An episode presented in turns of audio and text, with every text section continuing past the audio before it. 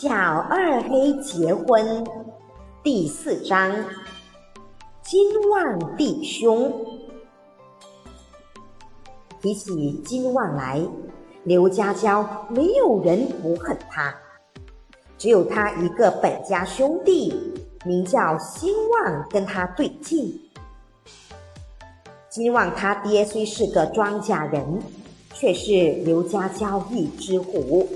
当过几十年老射手，捆人打人是他的拿手好戏。金旺长到十七八岁，就成了他爹的好帮手。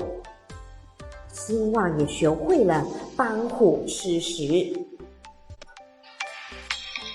从此，金旺他爹想要捆谁，就不用亲自动手，只要下个命令，自有金旺、希望代办。抗战初年，汉奸敌探、溃兵土匪到处横行。那时，金旺他爹已经死了，金旺、希望弟兄两个。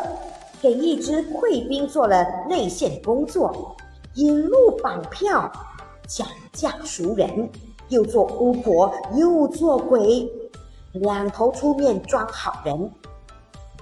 后来八路军来打垮溃兵土匪，他两人才又回到刘家郊。山里人本来就胆子小，经过几个月大混乱。死了许多人，弄得大家更不敢出头了。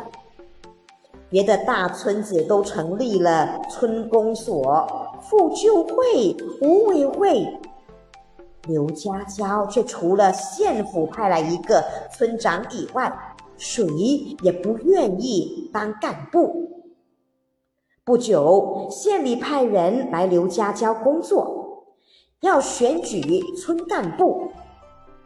金旺跟兴旺两个人都看出这又是掌权的机会，大家也巴不得有人愿干，就把兴旺选为五委会主任，把金旺选为村政委员，连金旺老婆也被选为妇救会主席，其他各干部。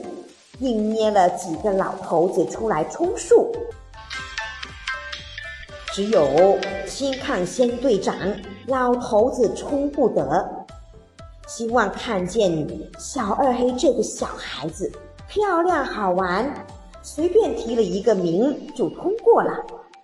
他爹二诸葛虽然不愿，可是惹不起金旺，也没有敢说什么。